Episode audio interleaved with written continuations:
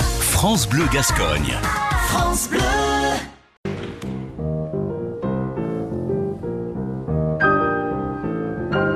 Bonjour Jean-François Zigel. Bonjour Romain, bonjour à tous. Alors cette semaine, nous n'allons pas être tout à fait dans l'habitude de l'émission, nous allons être dans la transmission, le partage de l'amour de la musique que vous avez depuis euh, toujours. On va comprendre ce qui se passe tout au long de la semaine. D'ailleurs, on va commencer aujourd'hui avec mon histoire avec le piano. Alors pour devenir plus tard à l'aise avec l'instrument, Jean-François, à quel âge faut-il commencer le piano? Mais Déjà, il faudrait répondre par on peut commencer le piano à n'importe quel âge. Ah, Je me souviens, oui, oui, mais oui. Est-ce que vous avez commencé le piano, Romain?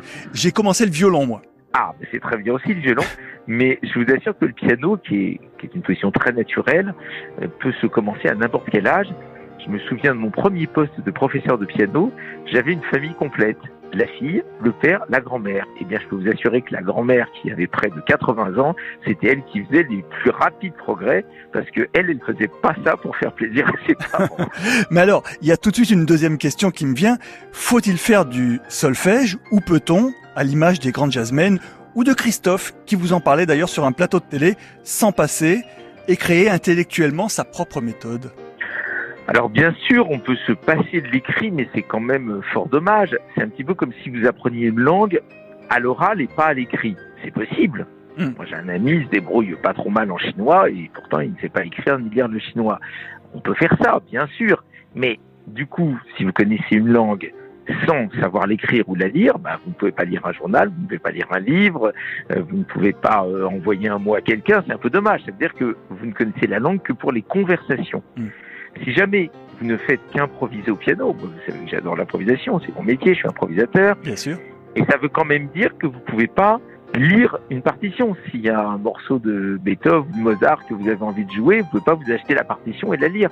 C'est très dommage. Et alors personnellement, en plus, je dois vous dire que j'ai toujours aimé le solfège. Déjà petit, j'adorais les cordes solfège. Ah. Je dois être un animal un peu bizarre. C'est ça, c'est ça.